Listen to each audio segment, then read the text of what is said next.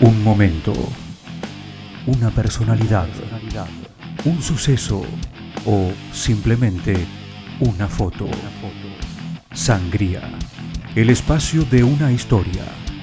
Una producción especial de los alumnos del Círculo de Periodistas Deportivos.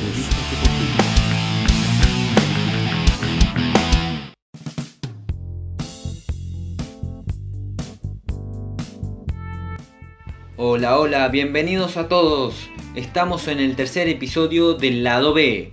Hoy, lanzamiento de bala.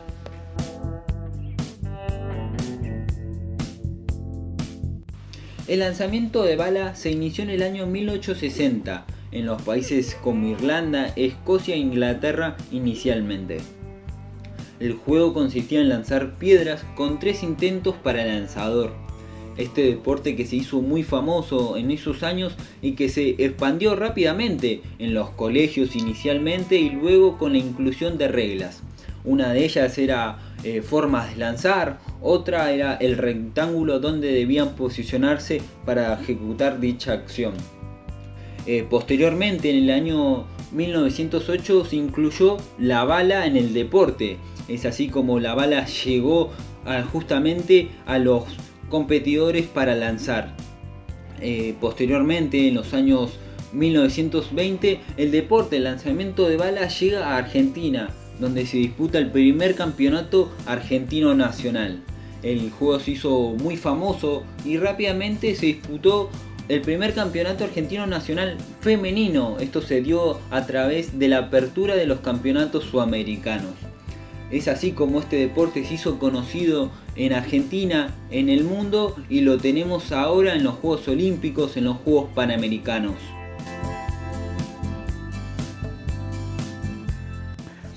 Muy bien, y ahora junto con Germán Lauro, uno de los máximos referentes de esta disciplina en Argentina, vamos a profundizar un poco más.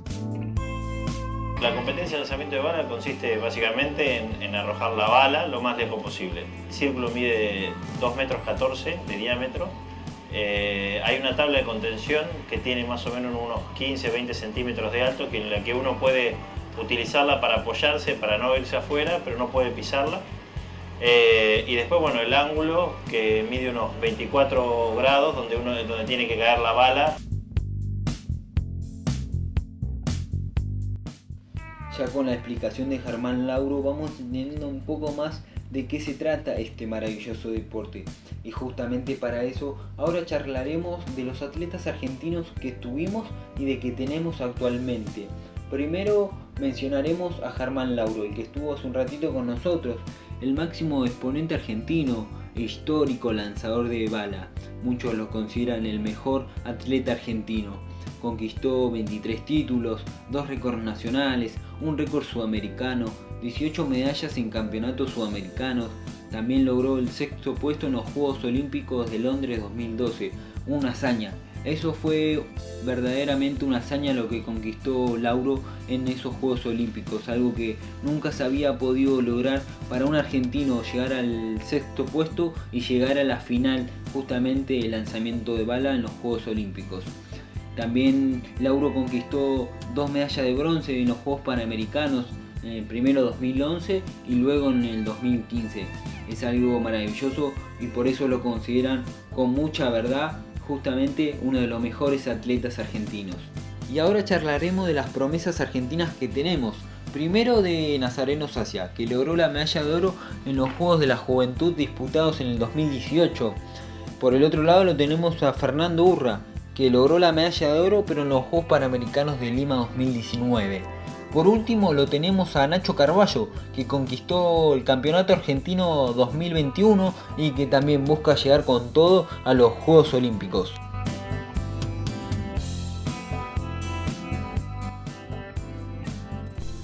Luego de haber repasado todos los títulos que logró y todas las hazañas que consiguió a lo largo de su carrera, Germán Labro nos comentó lo que siente tras haber dejado atrás una larga trayectoria deportiva.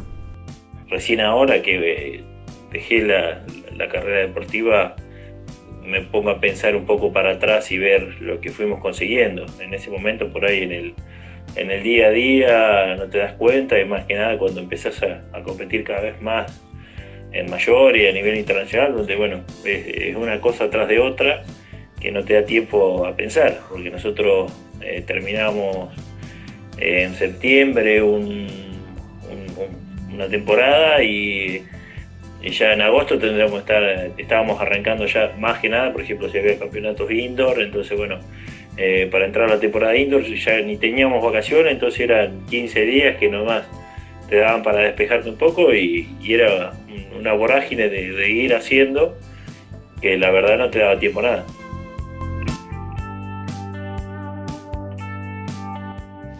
Ya para ir terminando sobre el lanzamiento de bala, hablaremos un poco de las competencias que se disputan aquí en Argentina. Por ejemplo, los el campeonato argentino de menores y mayores, el campeonato juvenil, el campeonato sub-23 y los campeonatos nacionales de Mar del Plata y de Buenos Aires.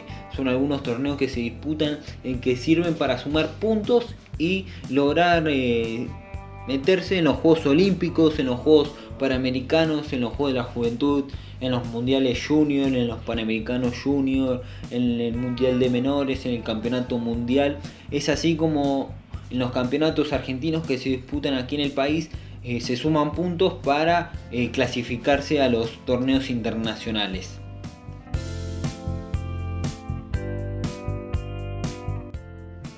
Ahora sí, damos por finalizado el tercer capítulo del lado B. Los esperamos en los próximos episodios.